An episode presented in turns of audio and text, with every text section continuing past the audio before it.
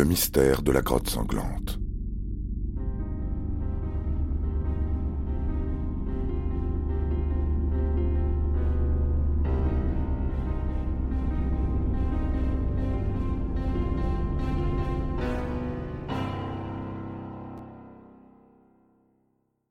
Le 24 juin 2014, Patrick Isoire, agent hospitalier, ne se présente pas à son travail à l'hôpital Saint-Clair de Sète, dans l'Hérault.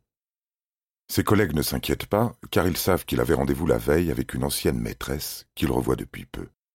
D'ailleurs, son ami Philippe l'a prévenu. Cette fille, elle veut quelque chose de bien précis, attention.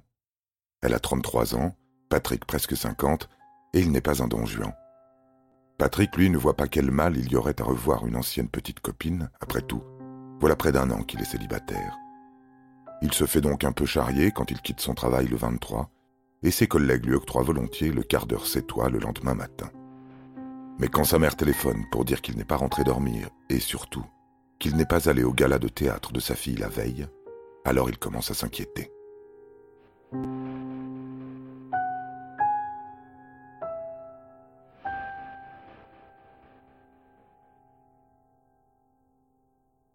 Patrick Isoire a 49 ans. Il est chargé du portage des repas à l'hôpital. Né à Sète en 1965, dernier enfant d'une famille de cinq, il est fils d'ouvrier. Sa mère était femme de ménage. Il perd un de ses frères quand il a quatre ans et son père d'un cancer. Il s'entend très bien avec son grand frère Marc. Il quitte l'école à 16 ans, travaille à la maison de retraite, les Pergolines, rattachée à l'hôpital de Sète. Quatre ans plus tard, il intègre l'hôpital en tant qu'agent d'entretien. Il y rencontre Claude, mère célibataire de deux enfants, qu'il épouse en 2001, contre la vie de sa mère. Ils ont une fille, Alabama. Patrick est un excellent père pour les trois enfants. Mais Claude et Patrick divorcent. Claude dit qu'il la frappe, qu'il boit trop. Patrick retourne vivre chez sa mère, provisoirement. Du provisoire qui dure. Après une période de flottement, Patrick et Claude continuent à bien s'entendre. Ils sont unis autour d'Alabama. Parce que décidément, Patrick est un chic type. Peut-être un peu trop naïf, pas assez méfiant. Patrick n'a jamais découché depuis qu'il est rentré chez sa mère. Jamais il ne l'a laissé sans nouvelles. Madame Isoire prévient son fils Marc, qui se met à rechercher son frère partout dans Sète. Ses collègues aussi le cherchent au cours de leur déplacement. Et il repère ce qui pourrait bien être son scooter, garé près du cimetière. En effet, c'est bien le sien. Marc Isoire le reconnaît. Le top case contient ses affaires, ses cigarettes, son téléphone portable. Le frère de Patrick appelle les derniers numéros composés. Il tombe sur cette femme avec laquelle il avait rendez-vous la veille, Audrey Louvet. Elle lui explique que oui, ils ont bien eu rendez-vous, oui, ils se sont retrouvés à 16h40. Ils sont restés devant le cimetière à discuter avant de partir chacun de leur côté. Audrey Louvet a rencontré Patrick Isoire en 2007. Ils sont sortis ensemble brièvement, puis se sont perdus de vue pendant des années, jusqu'à ce qu'Audrey reprenne contact en juin 2014. Pourquoi? Marc Isoire alerte le commissariat de Sète.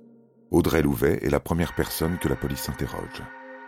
Elle explique d'abord qu'elle est venue en bus au rendez-vous qu'elle a donné à Patrick Isoire devant le cimetière de Sète. Puis que c'est un ami qui l'a amené, ami dont elle a du mal à révéler le nom. Il s'appelle Rémi Chen.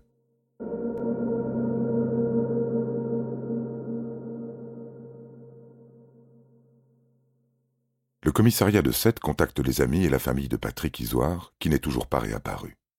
Tous sont d'accord, Patrick est un gars sympathique, sérieux au travail.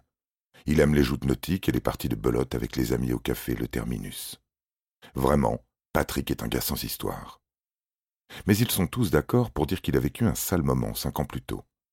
Sur son lieu de travail, l'hôpital Saint-Clair de Sète, il fait alors la connaissance de Nadège, femme de ménage. Ils s'entendent bien, se comprennent, Nadège a besoin de soutien, il est là. Ils sont d'abord amis, puis au cours de la soirée que la jeune femme organise pour fêter sa titularisation, le 3 juillet 2009, ils deviennent amants. Rien ne s'oppose à un peu de bonheur. Sauf que le lendemain de cette première relation, Nadège est retrouvée pendue dans son garage. Ce suicide a-t-il un lien avec le fait que Nadège soit mariée? Car elle l'est bel et bien depuis 16 ans avec un homme nommé Rémi Chen.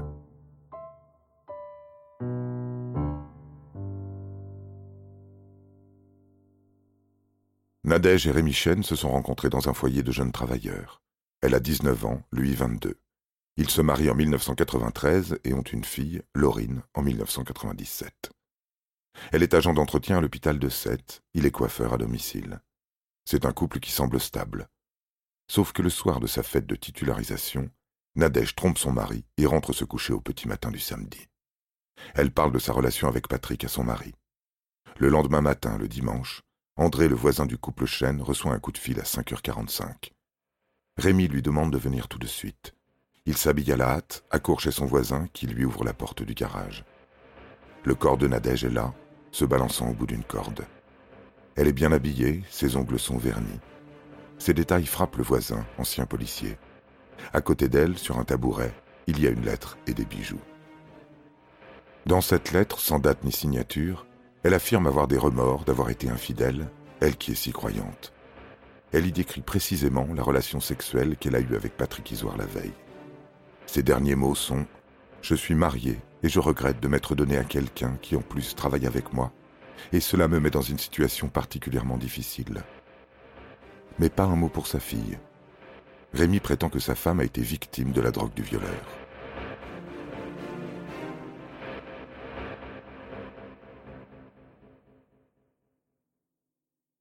Malgré quelques réserves émises par le médecin légiste, qui n'exclut pas l'intervention d'un tiers, la mort de Nadège Chen est classée comme suicide. Le patron de Patrick raconte ce triste épisode à la police.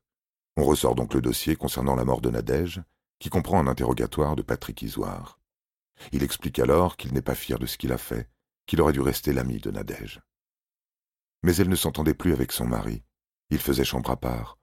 Alors ils se sont téléphonés de plus en plus souvent, et d'amitié, leur relation s'est transformée en flirt.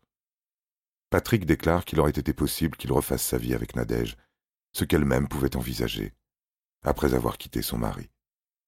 Après tout, ils se sont dit Je t'aime ce soir-là sur la plage de Sète. La mort de Nadège au lendemain de leur première nuit d'amour a beaucoup choqué Patrick Isoire, qui s'est confié à des amis.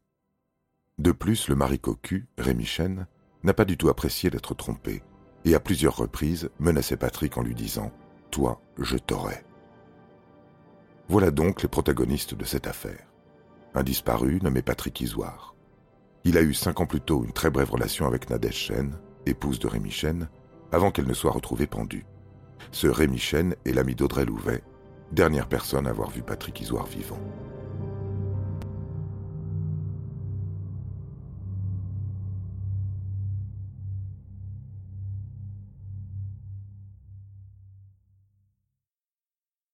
Les enquêteurs cherchent à en savoir plus sur la relation entre Audrey Louvet et Rémi Chen. Comment l'ex-petite amie de Patrick Isoire est-elle en relation avec le mari d'une autre ex de Patrick? Ça ne peut pas être une coïncidence. Audrey a connu Rémi en faisant appel à ses services de coiffeur à domicile pour ses enfants.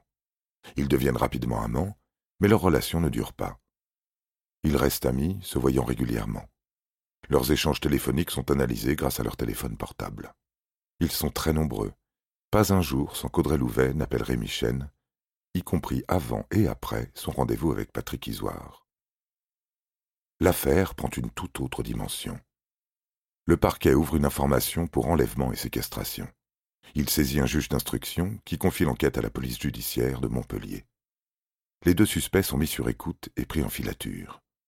Puis ils sont placés en garde à vue. Rémi et Audrey expliquent qu'ils ont eu une relation amoureuse en 2011. Ensuite, ils ont gardé contact, se voyant régulièrement. Les policiers ont du mal à croire à cette relation, car les deux suspects ont des profils sociaux et psychologiques totalement différents. Audrey côtoie la misère, ou peu s'en faut, et vit des minima sociaux et de la débrouille.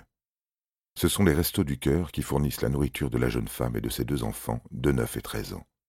Elle est naïve, immature et en demande d'affection. Rémi, lui, est un dominant. Il a besoin d'assurer son ascendance, quitte à se faire passer pour un miséreux aux yeux d'Audrey. Un jour, il lui dit qu'il n'a pas assez d'argent pour nourrir sa fille. Alors elle prélève un paquet de pâtes de son colis d'aide alimentaire et le lui donne. Il a en fait quatre cent mille euros de côté. Il veut faire croire à Audrey qu'un homme lui doit de l'argent. Cet homme, c'est Patrick Isoire. À l'issue de la garde à vue, les policiers sont sûrs de tenir la mise en examen. Mais sans corps ni aveu, la juge refuse. Les deux suspects sont remis en liberté mais restent surveillés. La police poursuit son enquête. Elle interroge à nouveau tous les proches de Patrick Isoire. Claude, son ex-femme, attire leur attention sur la grotte du Mont-Saint-Clair, à l'ouest de la ville, à quelques centaines de mètres de l'endroit où le scooter de Patrick a été retrouvé. À Sète, tout le monde la connaît. Rien à voir avec une grotte touristique qu'on visite en famille, non. C'est un endroit glauque et sombre aux multiples galeries et intersections, dans lequel il est facile de se perdre. On y trouve le plus souvent des marginaux, des toxicomanes, des dealers et des adolescents en quête de sensations fortes. L'entrée est située sur le rond-point du Vigneret, entre l'hôpital où travaillait Patrick Isoire et la station-service devant laquelle il a été vu pour la dernière fois par des caméras de surveillance. Elle appartient à l'État, mais elle est à l'abandon depuis la Seconde Guerre mondiale. Il n'est pas compliqué de franchir le grillage largement éventré, censé décourager les tentatives d'intrusion. On l'appelle encore la grotte du Vigneret, mais elle est sur le point de devenir la grotte sanglante.